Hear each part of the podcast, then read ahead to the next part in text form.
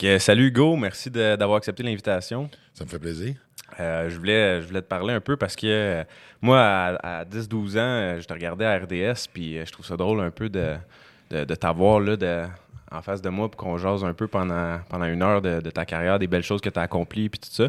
Aujourd'hui, je voulais qu'on parle aussi de, de pas juste l'homme fort, de, de la personne qu'on voit à la télévision ou, euh, ou dans ta carrière, mais aussi de, de- de la personne en arrière, de, un peu comme, comme, ton dit le livre, euh, comme dit ton livre, euh, L'iceberg, c'est... euh, on voit quelque chose à la surface, mais en dessous, il y a, y a beaucoup- partie qu'on a voit pas. Là. Ouais, il y a une grosse partie qu'on voit pas. Hein. Puis pour toi, justement, je pense que quelque chose qui m'a marqué dans ton livre, c'est. tu t'es entraîné, je pense, pendant 14-15 ans avant de faire ta première compétition d'homme fort. Fait que c'est c'est quand même énormément de travail avant de même compétitionner. Comment tu réussis à. Comment as-tu réussi à comme, conserver la motivation puis t'entraîner pendant autant de temps avant de. de Ce qu'il faut, euh, ce qu'il faut concevoir, c'est que l'entraînement est venu dans ma vie, un en partie parce que mon père s'entraînait, puis ça a eu une influence sur moi, et deux en partie parce que c'était une façon de pouvoir sortir du monde dans lequel je vivais, où c'était euh, chaotique, que j'avais aucun contrôle. Et en m'entraînant, ben, je pouvais avoir le contrôle sur quelque chose. Donc, c'était moi qui étais le propre maître de ma destinée.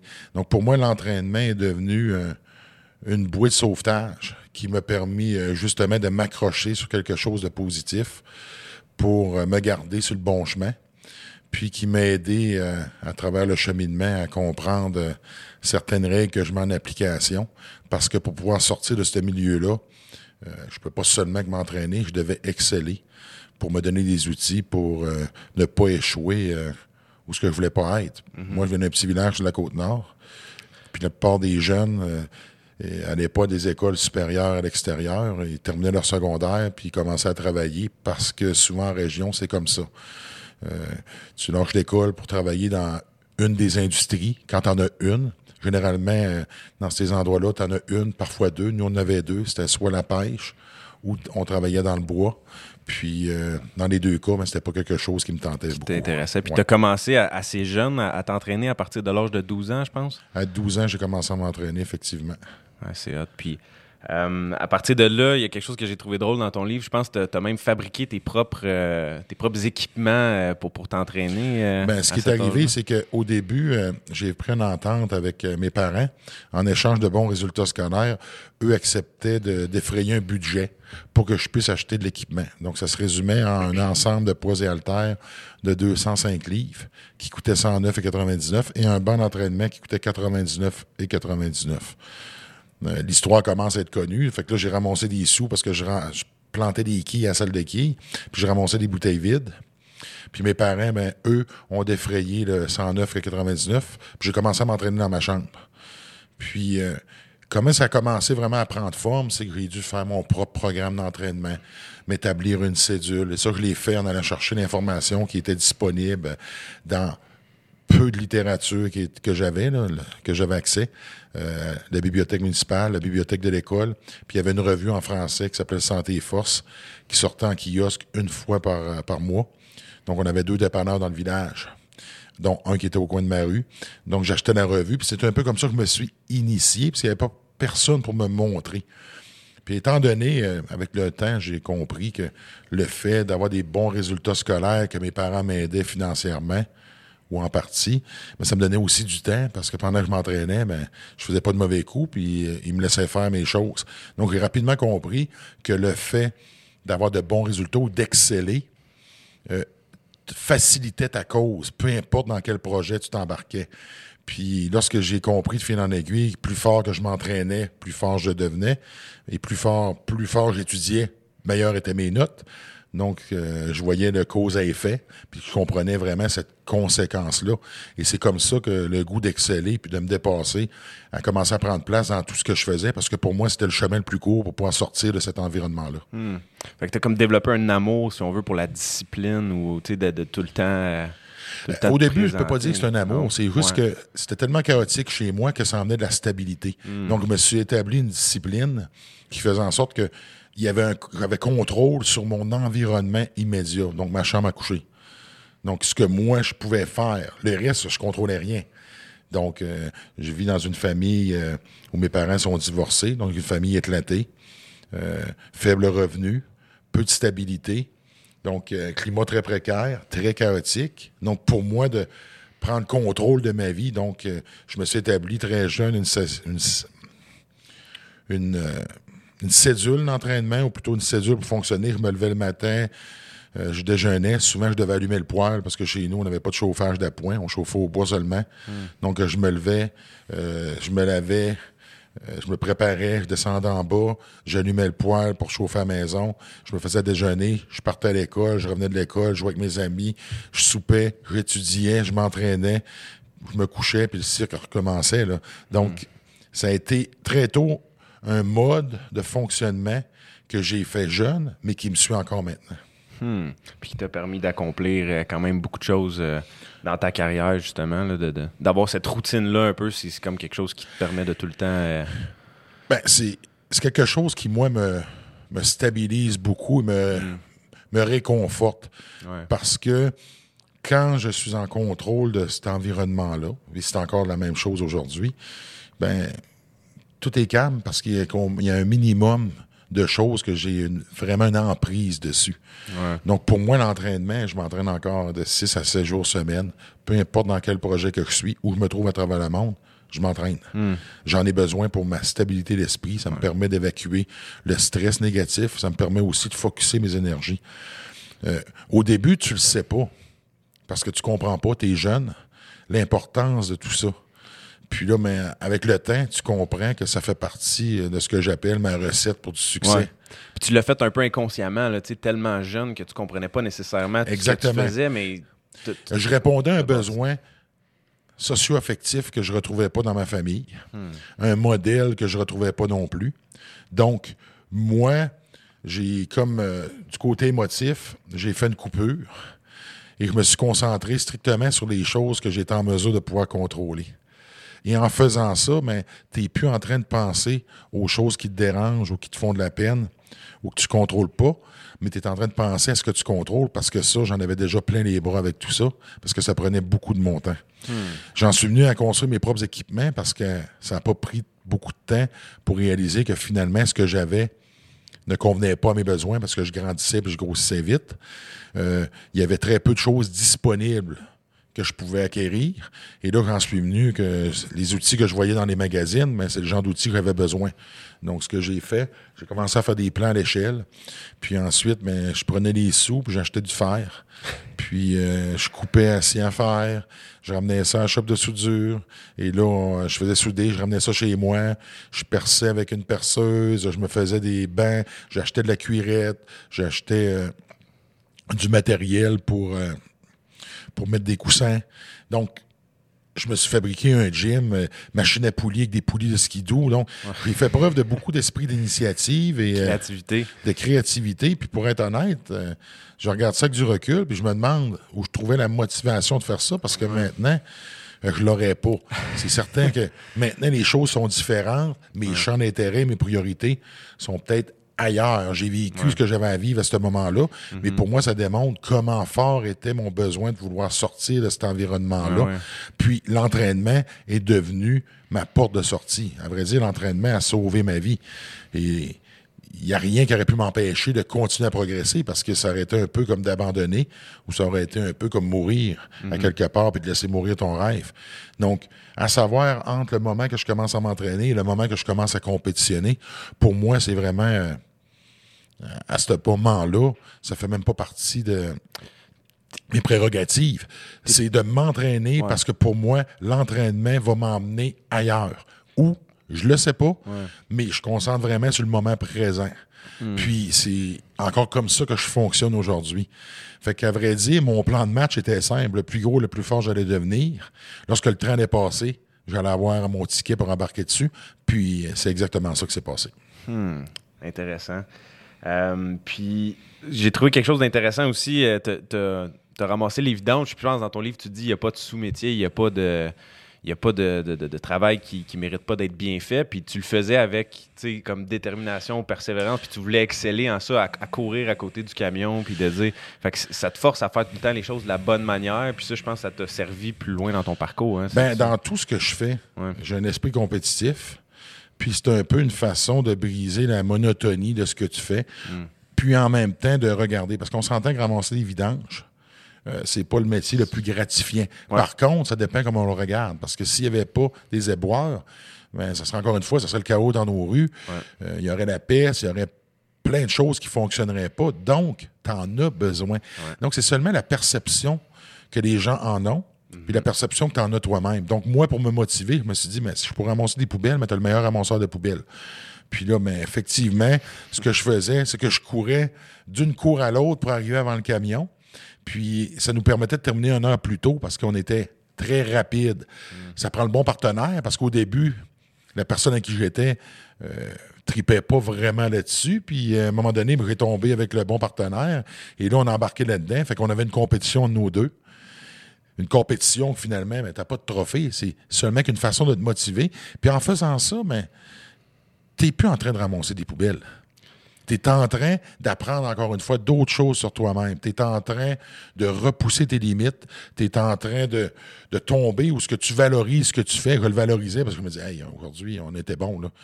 On s'entend que euh, si tu le relativises à travers tout, ça euh, ça change pas grand-chose. Mais si tu le ramènes à toi, ben encore une fois, c'est une façon de te dépasser. Puis ce fameux dépassement-là, si tu l'appliques dans toutes les sphères de ta vie, ben, tu deviens un champion. Parce qu'être un champion, c'est pas le trophée que tu remportes. C'est, le processus pour C'est le processus pour te rendre. Puis là, mais à partir du moment que tu fais tout comme un champion, c'est la perception que les, les, gens vont avoir de toi parce que c'est ce que tu vas projeter. Hmm. Tu vas projeter l'image de quelqu'un qui fait pas les choses à moitié. Tu vas projeter l'image de quelqu'un qui fait pas le minimum. Parce que le minimum va te donner le minimum de résultats. Plus haut je vise, plus haut je vais tomber. Puis lorsque j'arrive à quelque part, puis je me dis, ah, j'ai été capable de me rendre là, je vais viser encore plus haut. Euh, la, perfection n'existe pas, mais tu as quand même le droit d'essayer d'y arriver. Mm-hmm. Wow. Puis euh, ça m'amène à un point justement que tu parles dans ton livre, je pense que c'est l'extra ou le kilomètre de plus, en, fait, de toujours faire un peu le, kilomètre de plus. Ça revient un peu à, ce que C'est exactement ça. Peu importe ce que tu fais, la différence entre être ordinaire et être extraordinaire, c'est l'extra. Et ça, c'est difficile à appliquer au day-to-day, à chaque jour, puis l'appliquer dans tout ce que tu fais. Puis à chaque fois que je le fais, puis que je me trouve ordinaire, mais ben, qu'est-ce qui me rappelle que je suis ordinaire? C'est le résultat. Puis là, le résultat, lui, ment pas. J'ai pas donné le meilleur de moi-même. J'ai le résultat qui venait avec l'effort que j'ai mis. Puis, avec le temps, à force de l'appliquer, ben, tu peux pas te demander moins que ça. Parce que lorsque ça arrive, ça te rappelle comment tu as été médiocre. Puis ça, ben, c'est la pire des choses avec lesquelles je peux vivre. Ouais. Ça, je pense que c'est quelque chose que tu n'aimes pas, hein, justement, de, d'essayer de, juste être ordinaire ou quoi que ce soit, c'est toujours viser mieux, toujours viser. Euh, oui, puis en même ça fait partie de toi. ça fait partie de moi certaines personnes voient ça euh, d'une manière où tu es un internel insatisfait, mais en même temps, pour moi, ça fonctionne. Est-ce que tu trouves justement une satisfaction ou est-ce que toi, tu te ressens comme éternel insatisfait ou si ça t'arrive d'être satisfait d'où ce que tu es? je suis rarement satisfait, je suis content, ouais. mais je suis pas satisfait parce qu'il y a toujours plus à faire. Puis, euh, c'est peut-être une façon, euh, éventuellement, qu'il faut que tu te déprogrammes, mais encore là, pour moi, c'est la manière que je me suis que je me suis montré ou j'ai appris lorsque j'étais jeune mm. pour en arriver à des résultats parce que je réalise que si je fais la même chose que les autres, j'arriverai pas au même résultat que les autres. Donc, quand j'étais jeune, être différent faisait pas de moi le gars le plus populaire.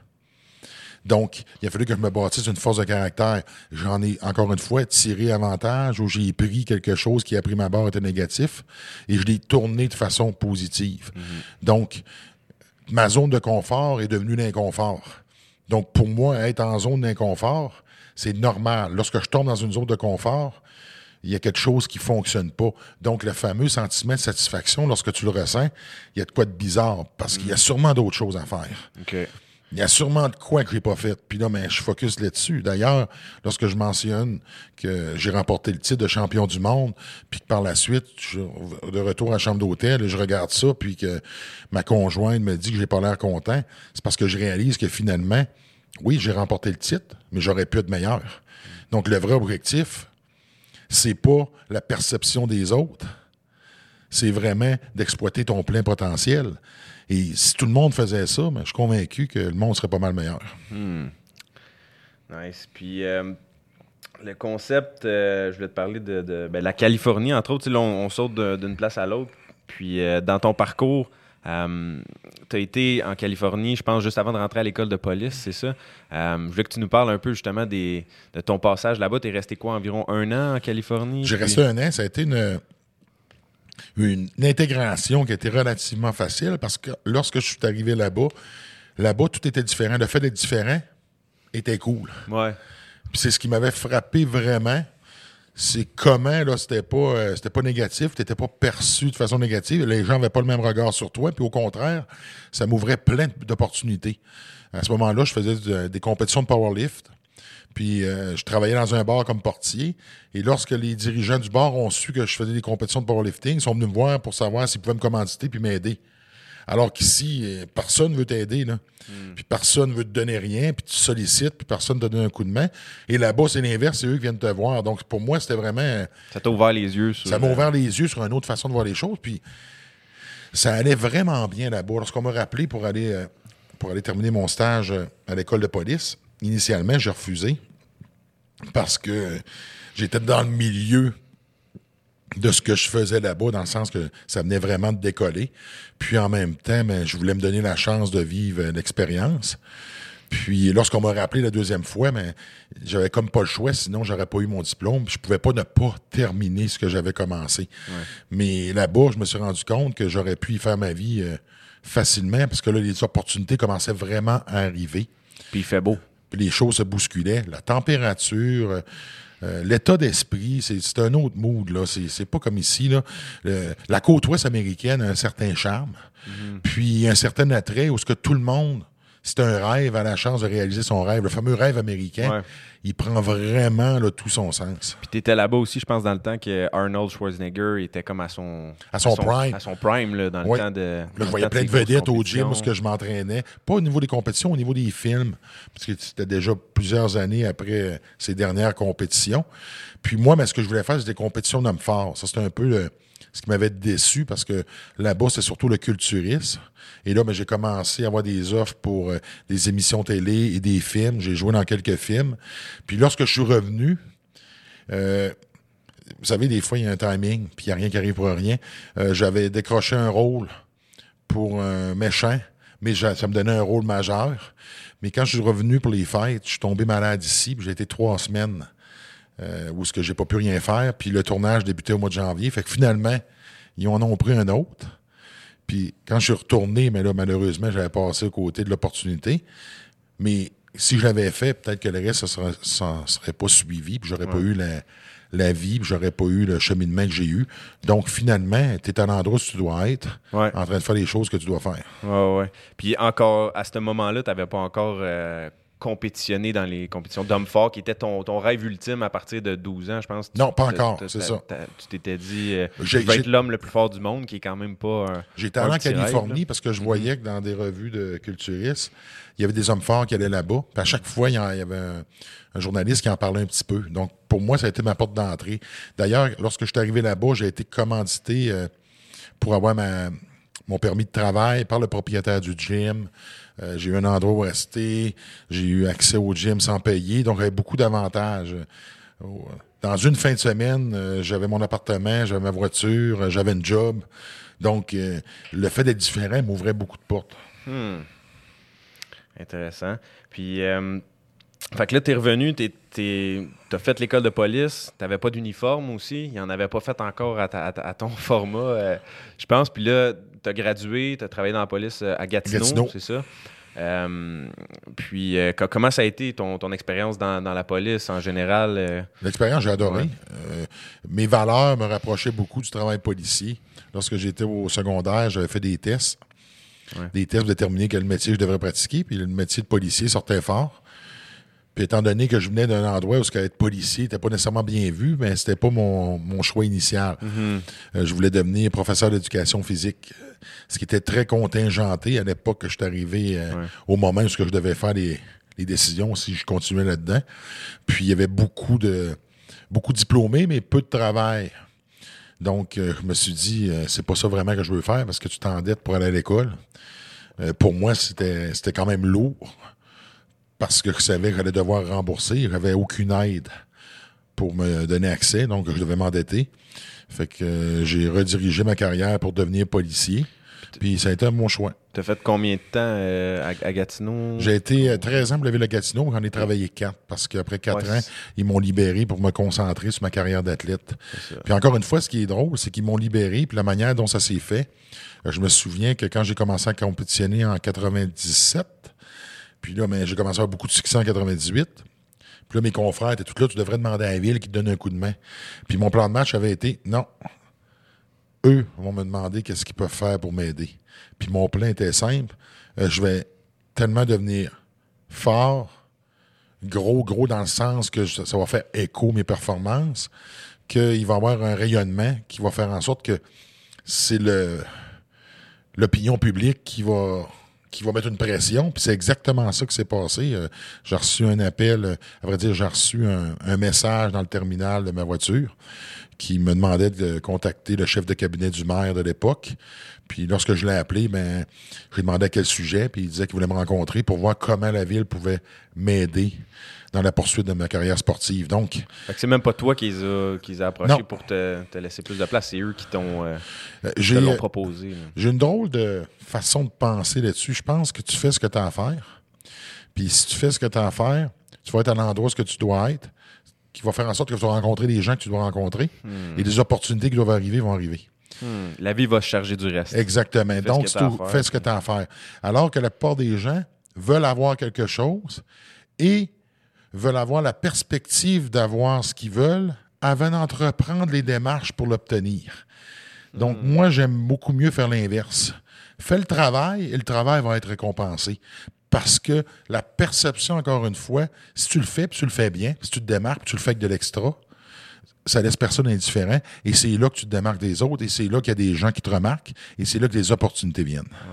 Mais c'est comme un équilibre à avoir parce qu'en même temps, il faut que tu continues de focuser sur l'objectif final, le rêve qui est supposé d'être l'homme fort, mais que tu te concentres juste sur le processus d'entraînement. Dans le fond, c'est comme un. À vrai, non, à vrai dire, c'en est un. Ton rêve, oui, c'est devenir le plus fort, mais tu n'as aucune garantie que tu vas le devenir. Hmm. La seule façon de pouvoir y arriver, c'est ce que tu fais maintenant. Et maintenant, c'est aujourd'hui. Demain va être le maintenant de demain. Après-demain va être le maintenant d'après-demain. Ouais, ouais. Donc, pour moi, pas encore aujourd'hui, ma planification est à la semaine. Je regarde pas plus loin que ma semaine. Oui, j'ai des objectifs, j'en ai toujours. Mais ce qui va m'emmener à mes objectifs, c'est si je fais les choses que j'ai à faire. Et j'ai tellement de choses à faire parce que j'ai beaucoup d'implications dans divers domaines que si je me mets à regarder trop loin, je suis pas quelqu'un qui fait de l'anxiété, mais je me suis rendu compte que ça me faisait faire. parce que je voyais pas comment j'allais arriver à faire tout ça. Donc, pour moi, c'est décortiqué, c'est à la semaine. Maintenant, je suis chanceux, j'ai des gens, j'ai une équipe. Donc, j'ai mon assistante qui me rappelle à chaque soir qu'est-ce que j'ai à faire le lendemain au niveau de mes rencontres professionnelles. Fait que comme ça, moi, j'ai vraiment seulement qu'à me concentrer sur le moment présent et qu'est-ce que j'ai à faire. Puis, j'essaie vraiment euh, d'extrapoler ça dans le sens que je suis quelqu'un qui fait beaucoup de listes. Euh, moi, euh, je veux même pas. Le moins que j'ai à penser aux choses que je n'ai pas à penser, ben plus de temps j'ai à pouvoir focuser sur ce que j'ai à faire. Ouais. Donc, si j'ai une rencontre, j'ai une activité promotionnelle, ben, quelqu'un va déterminer comment je dois m'habiller. Donc, pour moi, ça m'enlève déjà ce temps de réflexion-là parce que je me suis rendu compte que, euh, avec le temps, euh, j'ai une fatigue mentale qui s'installe, puis que je suis moins fonctionnel en fin de journée ou en après-midi que je suis le matin. Donc, pour moi, ben, l'entraînement vient vraiment me donner cette boost d'énergie-là où je suis en mesure de pouvoir être fonctionnel toute ma journée. Tu t'entraînes-tu plus le matin, plus le, le soir, ou ça va varier? J'essaie ou- de m'entraîner euh, le matin puis euh, sur euh, l'heure du midi en milieu de journée parce que ça me donne vraiment un boost d'énergie. Ça me permet de, de, de, de, de- de me délasser d'un certain stress. Puis là, ben, tout d'un coup, ben, je redeviens vraiment fonctionnel. Des fois, les gens, ils pensent que de l'entraînement, ça, ça prend de l'énergie pour s'entraîner, mais en fait, souvent, quand, quand tu es habitué, ça t'en donne. là. Tu sais, toi, c'est un peu ça, ça te donne de l'énergie, le fait de, t'entraîner. T'entraîner physiquement va avoir un certain impact, mais là, tu actives ton organisme, Mhm. puis tu stimules l'endorphine. Donc, tu vas te sentir beaucoup mieux après ton entraînement. En même temps, il y a un certain stress que tu accumules parce qu'on vit dans un milieu qui est très compétitif, qu'on le veuille ou qu'on le veuille pas. Puis, ça fait en sorte que là, à ce moment-là, mais en se dégageant de ce stress-là, mais tout d'un coup, mais tu redeviens plus zen et tu vois les choses beaucoup plus clairement parce que tu as réussi à prendre un certain recul. En tout cas, pour moi, ça fonctionne. Donc, pour d'autres, peut-être pas, mais moi, je vois vraiment une différence entre lorsque je m'entraîne et lorsque je m'entraîne pas. Hmm. Puis, ce game-là, un peu mental, le, discours qu'on a euh, avec soi-même, c'est important. Je pense que tu en parlais dans ton livre que souvent, tu sais, moi, ça m'a marqué parce que souvent, les, compétitions d'hommes forts, on imagine que c'est juste la force brute physique. Puis, tu, faisais des exploits, assez impressionnant au niveau physique, mais il y a beaucoup de ça qui, est mental, en fait. Mais moi, je dirais que la réussite, peu importe lequel véhicule on utilise, que ce soit la force physique ou que ce soit un autre, euh, un autre véhicule, ça part toujours dans les oreilles. C'est la tête qui mène le corps et non l'inverse. On a la capacité de donner souvent plus que l'on croit qu'on est capable de faire. Et pour ça, il faut croire dans ce qu'on fait. Puis euh, l'entraînement, lorsque tu fais de l'entraînement physique, ben, c'est pour t'emmener justement à prendre conscience de tes capacités. Mais ce qui va vraiment t'emmener à te dépasser, ça va vraiment être ta volonté. Hmm. Ça va vraiment être la manière dont tu vas te préparer. Puis l'entraînement te sert, oui, à entraîner ton physique, mais surtout à entraîner ton mental. Parce que lorsque je dis tout le temps, pour moi, l'entraînement, à l'époque que je faisais de la compétition, euh, quand ça commençait à faire, à faire mal, c'est là que le travail commençait. Donc, tout ce que j'avais fait avant la douleur était seulement que la préparation pour commencer à vraiment tomber dans la zone de travail parce que la douleur va devenir ton ami. Et c'est ta capacité de pouvoir continuer dans la douleur qui va faire en sorte que tu vas passer à travers les autres, en avant des autres, parce que c'est toujours celui qui veut l'avoir le plus qui l'emporte. Wow. Puis euh, ça, ça t'a, ça t'a bien servi. Puis un moment donné, vers la fin de ta carrière, je pense que ça a été comme... Euh, un peu difficile parce que tu poussais au maximum ton corps, puis là, le corps, euh, il a commencé à lâcher par petits bouts, puis ça a été... Euh, Effectivement, là, tu deviens un peu victime de tes propres vices. Donc, euh, tes qualités, tu as les défauts de tes qualités. Puis lorsque j'ai commencé à me blesser, mais moi, c'était mon gagne-pain. Là. Donc, un peu comme le joueur de hockey ou le joueur de football, mais il faut que tu reviennes. Tu tu te voyais pas faire d'autre chose, tu n'avais pas nécessairement préparé le après. à, cette époque-là, je n'avais pas préparé le après parce que pour moi, c'était un rêve qui devient réalité. Puis là, à ce moment-là, ben, je me définissais pas vraiment comme étant d'autre chose qu'un homme fort. Parce que tu as tellement fait ça, tu es tellement conditionné à ça que lorsque tu l'es, euh, moi, je pratiquais pas le sport des hommes forts, j'étais un homme fort. Ouais, ça faisait 20 ans que tu t'entraînais pour. Euh, Puis là, ben, quand j'ai commencé à me blesser, ben, ce que tu réalises, c'est que finalement, ben, tu es humain. Puis tu te prends un peu pour un super-héros. Puis là, ben, tu commences à avoir tes premiers doutes, tu commences à avoir tes premières craintes. Et lorsque les blessures s'aggravent, lorsque les blessures traînent, ben, tu commences à prendre conscience que il va peut-être avoir une fin, puis tu n'es pas préparé à ça. Moi, j'ai pas décidé d'arrêter. C'est les blessures qui ont arrêté ma carrière. Et par la suite, il a fallu que je prenne une décision parce que les blessures devenaient de plus en plus graves, puis éventuellement, il aurait pu avoir des conséquences beaucoup plus lourdes. Puis il a fallu que j'accepte de prendre un recul. Est-ce que j'avais encore la capacité de compétitionner? Oui. Mais mon corps me disait que là, euh, il était plus capable. Fait que, mentalement, il y avait un déphasage, puis ça a pris environ trois ans avec que je puisse vraiment en faire un deuil, parce que pendant trois années, après avoir pris ma retraite, euh, j'étais encore dans les mêmes conditions. J'aurais pu commencer à compétitionner euh, avec dix semaines d'avis. Puis il a vraiment fallu que je trouve un moyen de me déprogrammé. Et là, ben, j'ai fait du bodybuilding pour justement changer ma manière de m'entraîner, changer mon mindset. Vraiment, de me sortir de la zone où j'étais pour refaire d'autres choses.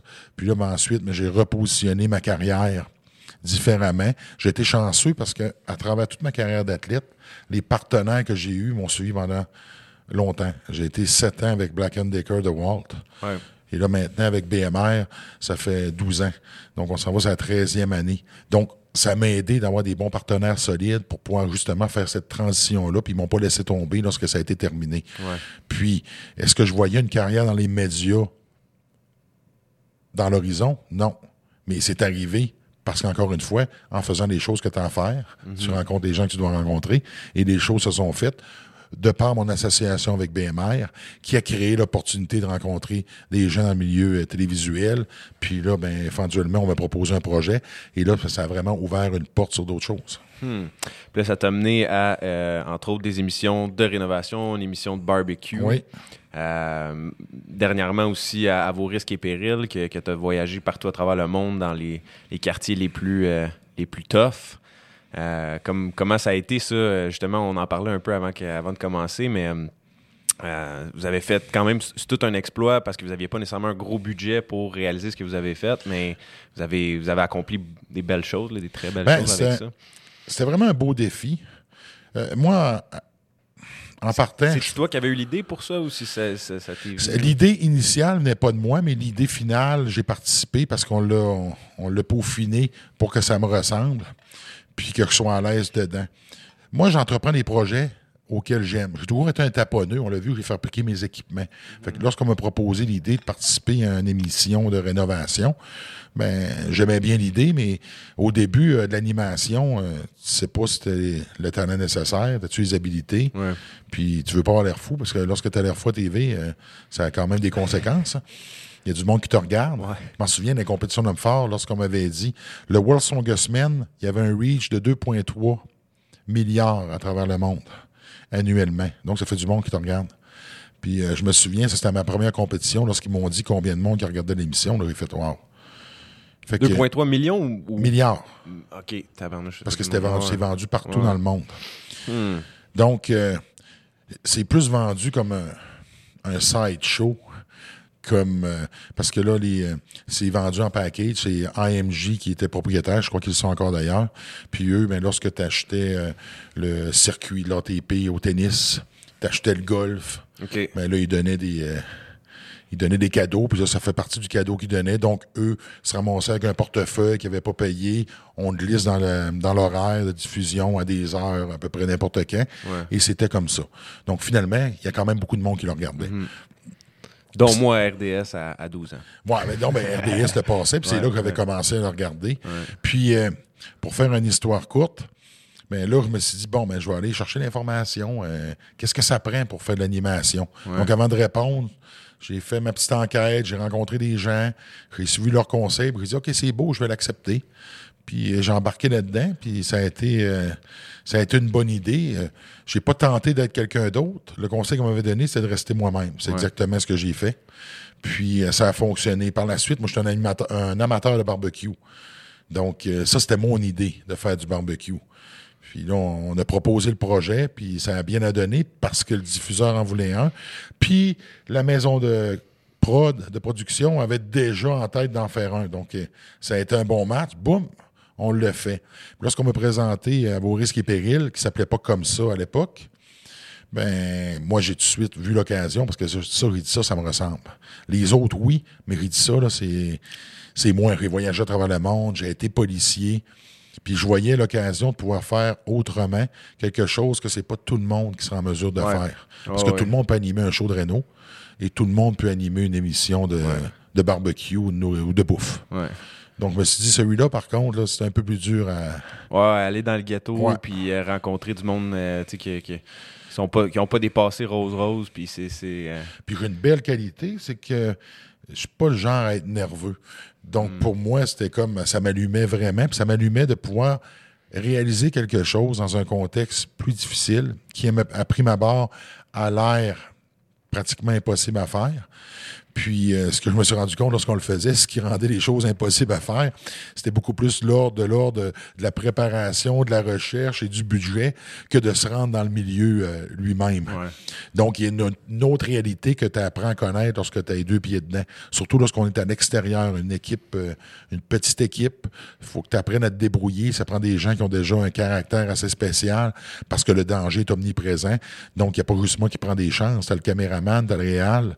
Donc, tout le monde, toute l'équipe en prend. Donc, euh, mais tout le monde a été animé de la même passion, c'était de pouvoir euh, réaliser puis de mettre ton empreinte sur un projet euh, qui allait être différent puis qui allait faire qui allait faire écho. Puis dans les faits, ça le fait puis ça a bien fonctionné. Hmm. Donc la seule le seul défaut de l'émission, c'est que notre diffuseur avait un, mandat un peu plus euh, communautaire. Donc, il y a beaucoup de choses qu'on ne pouvait pas voir à l'écran, qu'on ne pouvait pas faire parce que ça dépassait le mandat du diffuseur.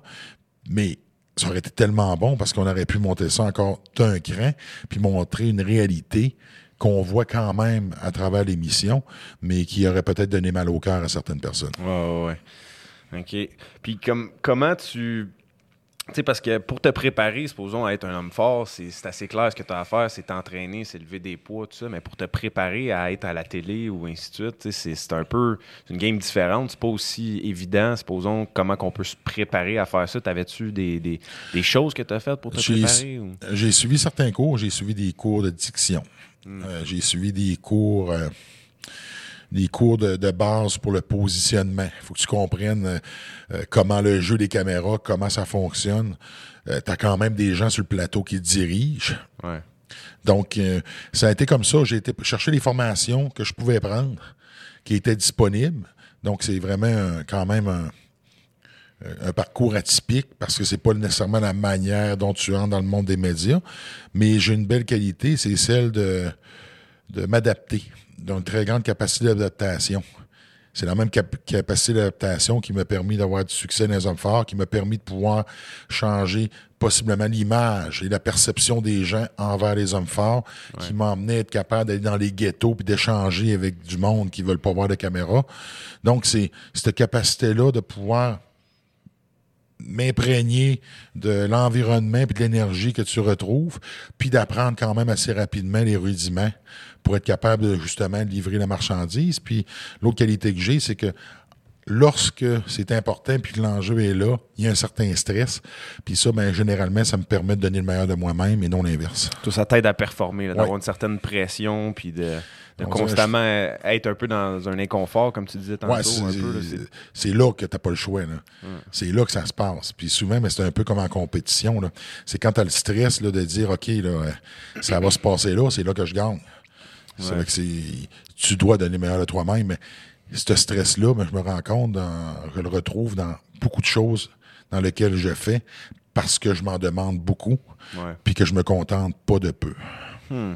Puis aussi, euh, il y a un point dans ton livre que j'ai trouvé bien intéressant, c'est euh, what you see is what you get. Ça aussi, c'est quelque chose qui fait que peut-être ça t'enlève une pression, ça, de rester toi-même. Puis comme tu dis au début, à la télé, tu n'as pas essayé de d'être quelqu'un d'autre ou quoi que ce soit. C'est vraiment juste what you see is what you get. T'es, toi, puis tu t'adaptes, mais tu restes en même temps toi-même. Fait que c'est comme une. Euh, ben, pour être honnête, je suis pas vraiment capable. Je suis pas un bon hypocrite. Je suis pas vraiment capable de faire les choses différemment. Euh, c'est quelque chose que je me fais reprocher, ou plutôt euh, qu'on me demande d'améliorer souvent. je suis assez transparent dans mon humeur. Hmm.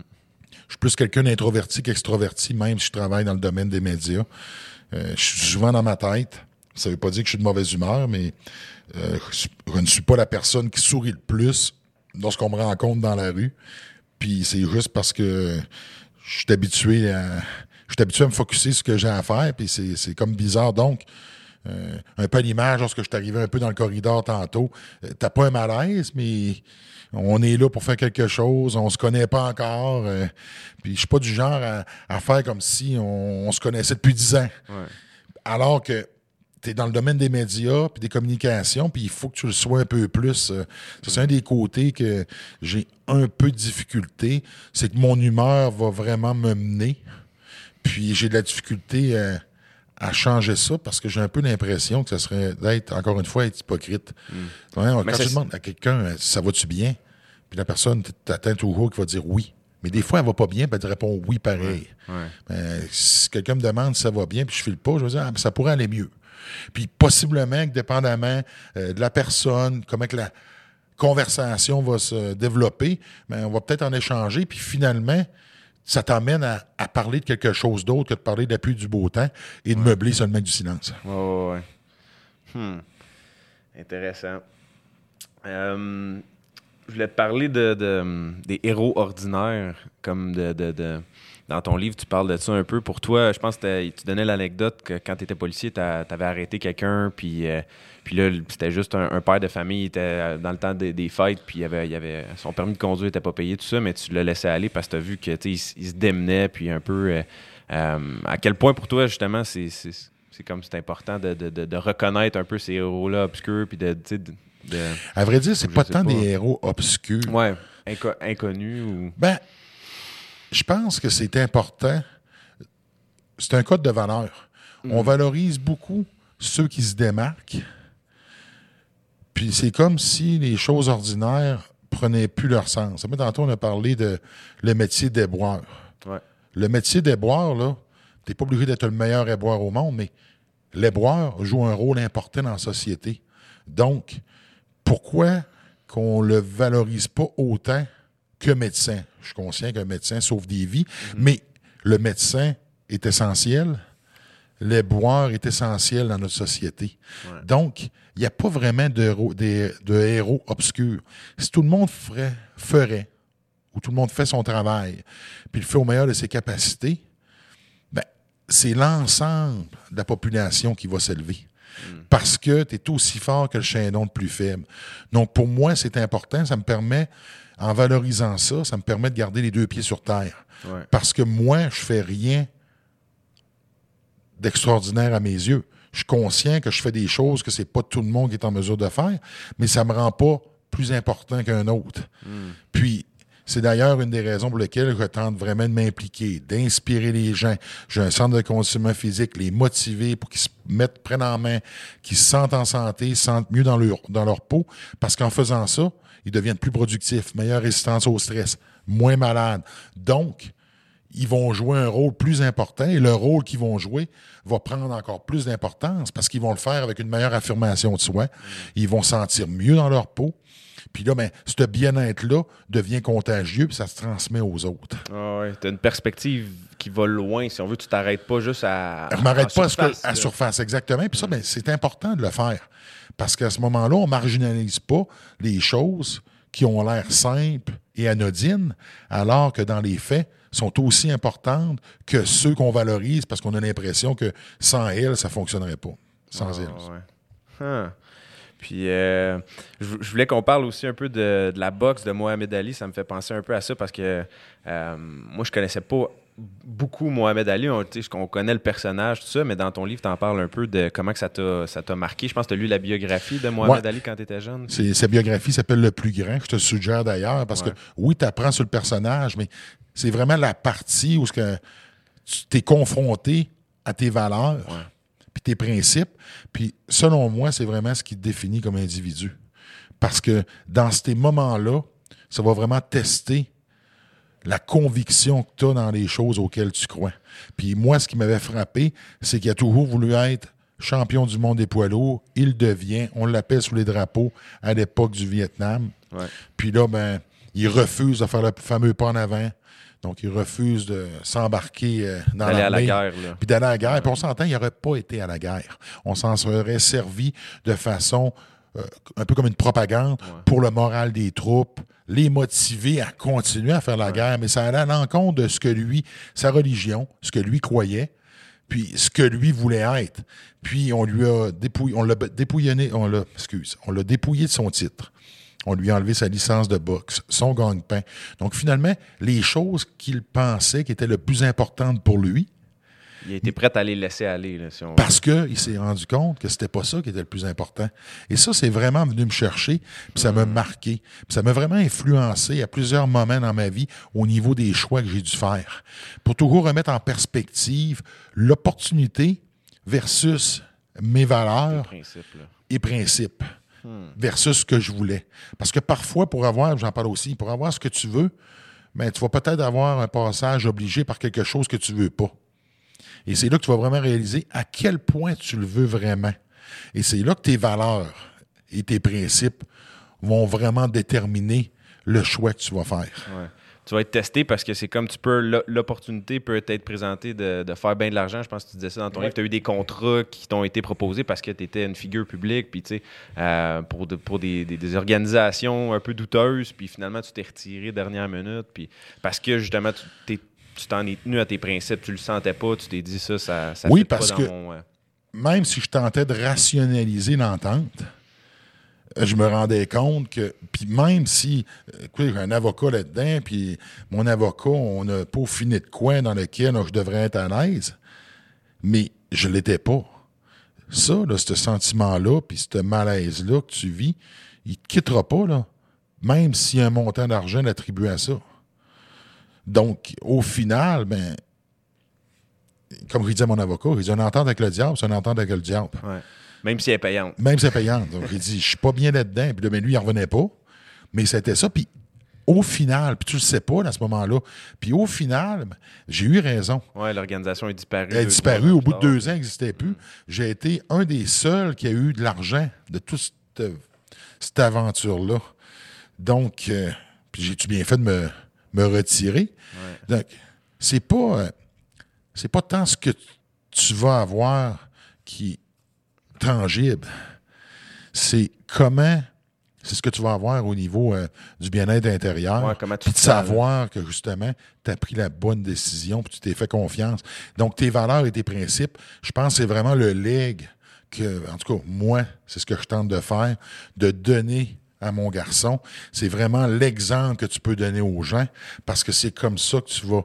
Euh, on peut dire aux gens de quoi pas faire. On peut faire des lois, mais ce qui va amener les gens à prendre les bonnes décisions, c'est pas les barrières que tu mets pour prendre certaines décisions. C'est des valeurs et des principes de société que tu te mets à partager, à véhiculer puis à pousser de l'avant. Et ça, malheureusement, tu peux pas le faire en disant aux autres, faites ce que je dis, pas ce que je fais. Ouais. Faut que tu walk the talk. Là. Exactement. Donc, je le dis et je le fais. Hmm. Puis euh, d'ailleurs, Tyler, je pense, ton, ton gars, il est rendu à quoi 15, 14 ans? 14 puis là, j'ai vu, vu sur Instagram, je pense qu'il a gagné un match de football. Ils ont fait une grosse remontée. T'étais-tu impliqué à, motiver l'équipe, les troupes, ou si t'étais plus en retrait? Euh, moi, j'étais plus impliqué avec mon garçon. Euh, cet été, il est venu. On lui a fait un, programme d'entraînement spécifique pour lui. Puis pour moi, ça a été un élément, un élément clé il commence à le sentir, il a vu l'importance, il a vu que ça fonctionne, mais dans les prochaines années, éventuellement, avec un certain recul, il va vraiment comprendre que c'est là que ça a commencé et l'impact que ça a eu sur lui. Parce que je lui ai vendu l'idée de faire un programme d'entraînement, puis un plan nutritionnel pour l'aider à se préparer pour le camp d'entraînement. Euh, Tyler n'est pas différent des autres enfants. Euh, les enfants maintenant sont gâtés. Puis euh, le cause à effet, ça marche plus ou moins. Donc, euh, dans mon livre à moi, mais je dirais qu'il y a tendance à être lâche, selon mes propres euh, descriptions. Standard. Ouais. Puis donc, il faut que tu trouves une façon différente de motiver. Puis ça, la motivation, il faut que ça vienne de toi. Ouais. Tu peux pas l'imposer. Tu peux imposer qu'à un certain point, mais à un moment donné, quand tu n'es pas là, ben, la personne va relâcher. Donc, moi, mon but, c'était d'y vendre un plan, puis de lui démontrer que ça fonctionnait pour que ça devienne, au final, son plan et son programme. Puis euh, ça a vraiment fonctionné. On a fait des tests l'hiver passé. Euh, des tests parce qu'il fait du ski aussi. Il y a eu ses tests de football, il y a eu ses tests de ski. J'ai demandé d'avoir les résultats aux entraîneurs là-bas qu'ils ont pris. Je regardais ça avec ma gang. On a mis sur un programme d'entraînement spécifique en fonction de ses résultats. Lorsqu'il est revenu ici, parce que je l'ai l'été, on a fait une évaluation physique. Ensuite, on a entrepris le programme. Le premier deux semaines, il l'a trouvé très difficile parce qu'on l'a sorti de sa zone de confort. Donc, euh, il a commencé à travailler aussi au gym. Fait que moi, j'avais la flexibilité de pouvoir au moins le libérer pour ses entraînements, mais il devait travailler. Donc, il a commencé à faire des sous, il a commencé à avoir un horaire, il a commencé à avoir des bosses. Puis, au niveau de son entraînement, avoir un plan. Puis, le plan, mais il devait l'appliquer. Puis il est chanceux parce que c'est un peu l'avantage que j'ai que je peux lui emmener. Parce que j'avais des entraîneurs privés avec qui je travaillais étroitement pour faire en sorte qu'on suive sa progression. Puis à la fin de l'année, il avait dépassé largement ses résultats en début d'année, donc ceux du printemps et surtout ceux de l'été. Et lorsqu'il est arrivé au camp, à travers les 50 jeunes du club, c'est celui qui s'est le plus amélioré entre le printemps et le mois d'août. Donc, il a été partant, il a connu une super saison, ils n'ont pas perdu une partie, ils ont remporté la finale provinciale, puis ils ont démontré beaucoup de caractère parce qu'ils perdaient, puis sont revenus de l'arrière. Puis là, mais encore une fois, la semaine dernière, il est revenu en fin de semaine dernière chez moi. On a refait une évaluation parce que là, le plan d'entraînement va être annuel. Donc, on a établi une stratégie. Encore une fois, ce que je vais y démontrer, si on était en mesure de faire ça en six semaines, qu'est-ce qu'on peut faire avec une année complète? Puis là, ben, c'est lui maintenant qui me demande. C'est ça. Fait que là, tu as réussi à instaurer la motivation, puis maintenant, ça vient de lui qui vient. Oui. puis là, ben, il comprend. Puis là, ben, quand tu lui donnes des devoirs à faire, ben là, il est fait. C'est sûr que des fois, il est fait peut-être à 80% puis qu'il faut que tu te réimpliques, puis que tu, tu ramènes un peu le tir. Mais au final, il a compris que ça avait un impact et tellement que là, il y a des jeunes qui veulent venir avec lui l'été prochain, passer du temps pour s'entraîner avec. Donc, ils vont, poursuivre le, cours de base que tu viens de sortir. Euh, Exactement. le, nouveau programme de, conditionnement physique. Parle-nous un peu pour les gens qui, voudraient. Euh, ben, c'est une plateforme en ligne qu'on a fait. Puis, euh, programme d'entraînement qui fonctionne parce que c'est des vraies affaires. Le but ici, c'est d'avoir des résultats. Puis, le programme d'entraînement base, c'est pas seulement que de l'entraînement. Il y a un suivi, puis il y a de la motivation. On essaie de vraiment créer une plateforme qui va faire en sorte que même si tu le fais à travers la plateforme, tu vas faire partie d'une communauté, tu ne seras pas tout seul. Il va y avoir un Facebook privé où il va y avoir d'autres membres. Il va y avoir des activités d'arranger où ce que tu vas pouvoir faire des questions, réponses avec moi de façon virtuelle, donc en FaceTime, puis que les gens peuvent te parler, puis qui ont accès à ça. Donc, on veut vraiment emmener ça à avoir un extra. Parce que je regarde ce qui est fait, puis il y a des choses qui sont bien faites, mais sans être méchant, t'en as beaucoup qui font le genre de choses, mais ils ont accompli quoi? Donc, il y a des. T'as beaucoup de gens qui sont en forme. Je suis pas, euh, je suis pas le seul. Tu as des gens qui sont dotés d'une génétique incroyable. C'est un peu comme Wayne Gretzky. C'est pas parce que c'était le meilleur joueur de hockey au monde que ça en a fait un bon entraîneur. Donc, il y a un côté démagogique que tu dois avoir. Moi, j'ai l'avantage d'avoir un réseau de contacts extrêmement large. Donc, je suis en mesure de pouvoir avoir accès à des professionnels de la santé dans différents domaines que je peux approcher, qui peuvent donner un coup de main et s'impliquer au niveau de la plateforme. Donc, ça fait partie des plans aussi. Puis ce que je veux donner, c'est donner l'opportunité à ceux qui n'ont pas nécessairement accès à un entraîneur privé, qui n'ont pas nécessairement les moyens de s'en payer un, d'avoir quelque chose que ça joue le rôle d'un entraîneur privé et qui sont en mesure de pouvoir s'offrir et qu'il va leur donner une base, justement, pour pouvoir commencer à se prendre en main. Parce que, comme je le disais tantôt, lorsque tu te sens en santé, tu te sens bien, ça a un impact majeur sur toi, ta santé et tout ce que tu fais. Oui, toute ta vie, dans le fond. Tout, c'est plus une solution complète, vraiment, là, autant au niveau de la nutrition, de la motivation. Exactement. On va avoir des recettes santé. Ce que je veux, après ça, on va donner des idées au niveau des shakes. Qu'est-ce que tu peux faire? Vraiment vulgariser un peu le monde de l'entraînement, les suppléments. Donc, on s'entend, c'est d'éduquer les gens et de donner de l'information. Donc, mon but, comme je dis tout le temps, c'est pas de vendre c'est d'éduquer et d'informer.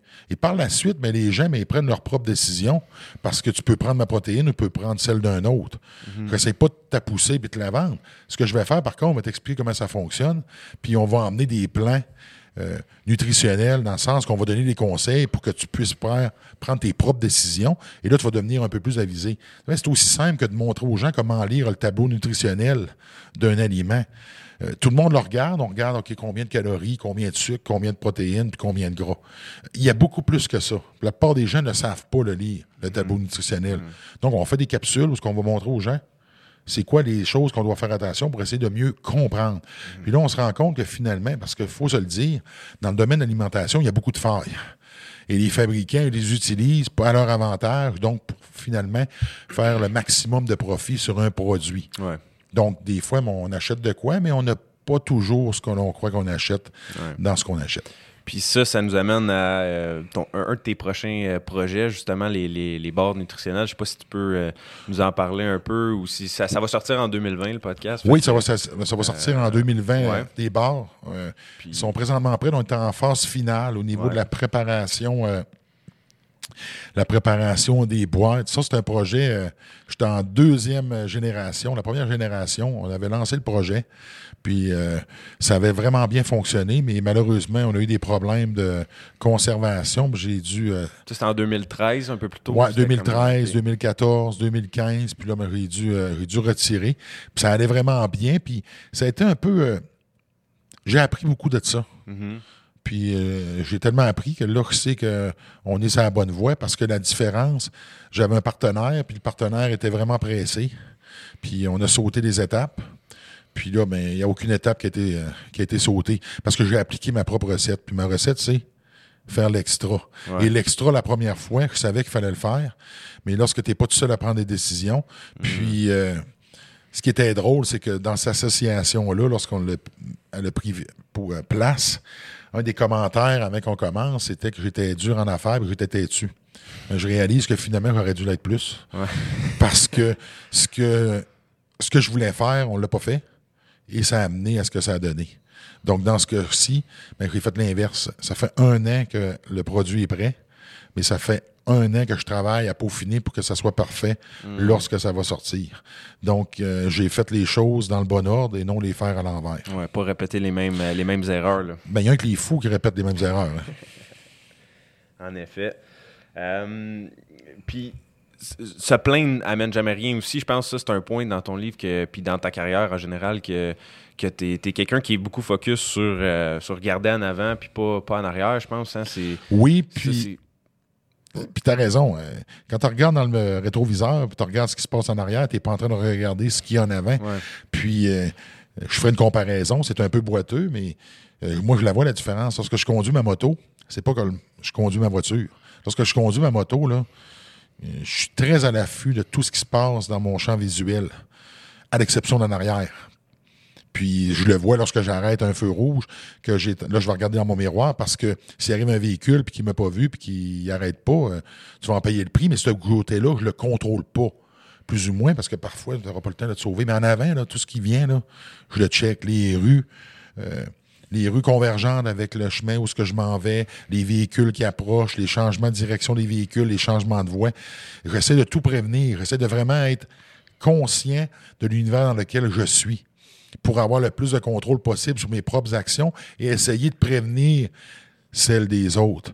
Lorsqu'il arrive un accident, lorsqu'il arrive un pépin, lorsqu'on a un échec, on a toujours une part de responsabilité. Ouais. Donc, c'est très facile de se plaindre puis toujours mettre la faute sur les autres parce que c'est plus facile de regarder la faute des autres que de regarder notre propre rapport à ce qui est arrivé. On n'est pas fait pour ça, là, pour euh, se regarder soi-même, puis se blâmer, puis essayer de. Ben, de- ça commence à l'enfance. hein. Ouais. À l'enfance, ben, on veut pas se faire réprimander. Euh, on n'aime pas ça lorsqu'on se sent pas bon. Fait que si on, le cache, ben, ça se verra pas peut-être. Puis là, ben, finalement, ben, tu t'en es sauvé. Puis à chaque fois que tu t'en sauves, ben, ce que tu apprends, c'est que si tu te fais pas prendre, c'est correct. Une façon de contourner. Une façon de contourner. Ça, c'est. Et c'est vrai dans tout. Dans tout ce que tu fais. C'est pas juste des affaires qui sont criminelles ou des affaires que tu as le droit ou pas le droit de faire. C'est juste que lorsque tu tombes dans la médiocrité, il ne faut pas que tu espères qu'il se passe des choses extraordinaires. Parce que c'est le résultat et c'est surtout le reflet de la manière dont tu fais les choses. Ouais, ouais. Puis Donc- dans, dans ton livre, tu disais comme tu peux mentir aux autres, puis tu peux comme tromper les autres, mais tu peux jamais te tromper toi-même. hein. Ça, je pense que c'est un. Tu peux jamais mentir à toi-même. Ouais. Donc, au final, et là, je reviens à mes fameuses valeurs, mes fameuses valeurs et fameux Principe, principes. ouais. c'est que toi, lorsque tu te regardes, ben, selon ton code de valeur, es-tu à l'aise avec ce que tu vois? Ouais. Donc, rendu là, ça appartient à tout et chacun ce qu'ils font. Parce que c'est pas tout le monde qui se fait prendre. Mhm. La journée que tu te fais prendre, ben, ce sera pas la faute d'un autre. Ça va être la tienne. Parce que, au final, c'est toi qui le fais. Ouais, puis même si tu t'es pas fait prendre, même si c'est passé un peu inaperçu les raccourcis que tu as essayé de Mais prendre. tu vois, mais- c'est que tu te fais toujours prendre. Dans le sens que Ouais. quand je dis te faire prendre, si tu fais un geste criminel, tôt ou tard, si tu le répètes, ça va arriver. C'est une question de temps. Dans ton day-to-day, les choses que tu fais, quand je dis te faire prendre, c'est que lorsque tu fais les choses à moitié, éventuellement, ça va se refléter quelque part et ça va sortir. Si tu fais les choses à moitié au travail, puis c'est tellement gros comme boîte que ça ça sort jamais, mais ça passe, puis tu passes pour la personne qui fait sa job. Jusqu'au jour où tu te fais prendre, et là, tout d'un coup, on se met vraiment à, à sculpter ce que tu as fait dans le passé, puis là qu'on trouve que euh, finalement, il est tout croche, lui, puis sa job, il a fait pas. C'est juste qu'on le voyait pas parce qu'il réussit à le cacher. Mm. Qu'est-ce qui va arriver? Mais non seulement tu vas perdre ta job, c'est ta réputation. Mm. Et ensuite, c'est ta capacité de pouvoir te replacer les pieds ailleurs parce que ce que tu fais te suit tout le temps. Donc, au final, tu finis toujours par te faire prendre. Parce que le résultat de tes gestes et de tes choix va toujours avoir une conséquence. Et cette conséquence-là, c'est seulement qu'une question de temps avec qu'elle te rattrape. Nice. Nice. On est rendu à combien de temps, euh, Master? Une heure? Fait que euh, je pense qu'on a quand même euh, fait le tour. Puis en terminant, moi je suis dans l'immobilier commercial. Fait que si on veut, on, peut, on peut aborder un peu. Là, toi, tu es propriétaire de, la bâtisse, ou tu as ton gym, tu as un condo aussi, je pense, en locatif. Puis c'est quelque chose qui t'intéresse. Un condo, une maison en locatif. Ouais. Un condo? Fait que là, oui, j'ai différents projets. Donc, euh, lorsque mes projets euh, commerciaux, de commercialisation vont prendre place, mais ce que je veux me diriger, c'est vraiment vers l'immobilier. Puis c'est quoi qui t'a amené un peu au monde des affaires ou au monde de l'immobilier en général? Ça a toujours été une, ton intention ou si c'est venu un peu par, euh, par, ton parcours? Ben, c'est plutôt par mon parcours parce que j'ai rapidement compris. j'ai une boîte de prod que j'ai partie aussi. Donc, on va commencer à faire de la production télé. OK. On a déjà trois projets qui sont en branle. J'en ai. Euh, il y en a un qui va se concrétiser. On a un qui est en attente, puis il y en a un autre qu'on est en train de faire le pilote. Donc, je trouve ça le fun. C'est l'idée, c'est de pas se. Je suis pas le genre à me à me limiter. Puis euh, j'ai compris, euh, sans être méchant, que tu te mets pas riche à travailler pour les autres. Et surtout que je n'étais pas fait nécessairement pour travailler pour les autres. Parce que j'ai l'esprit entrepreneur très fort. Puis souvent, mais quand tu travailles pour les autres, c'est peut-être pas fait comme moi j'aimerais que ce soit fait. Donc, puis l'appréciation n'est pas toujours la même au niveau de ton dévouement à faire les choses. Donc, lorsque tu travailles pour toi-même, mais tu as le résultat de l'effort que tu mets. Et ça, je vis très bien avec ça. Nice. Fait que Hugo, merci encore une fois de, d'avoir accepté l'invitation. Euh, vraiment, félicitations pour euh, ta carrière, tes beaux projets, puis on va te souhaiter le, meilleur des succès pour la suite. Si les gens veulent te suivre ou. Euh... HugoGérard.com. Puis tu as juste à me sauter de la santé parce que pour le reste, je m'en occupe. That's it. Ben, bonne santé. Merci, Merci. Hugo. Salut.